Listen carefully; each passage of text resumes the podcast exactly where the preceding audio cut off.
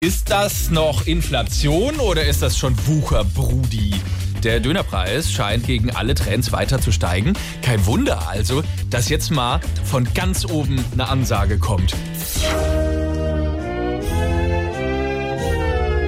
Sehr geehrte Mitbürger und Mitbürger, liebe Drehspießfreunde, wir leben in schwierigen und herausfordernden Zeiten. Die Inflation macht auch vor unserem geliebten Döner nicht Halt. Ein Kebab kostet mancherorts 10 Euro.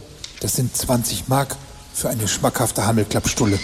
Verständlich, dass da so manchem das Fladenbrot im Sack aufgeht.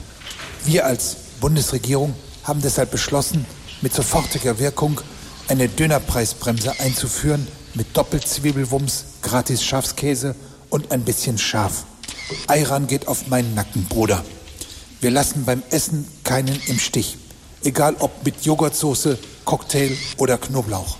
Also Lamm drüber und jetzt haut rein, ihr Lelex.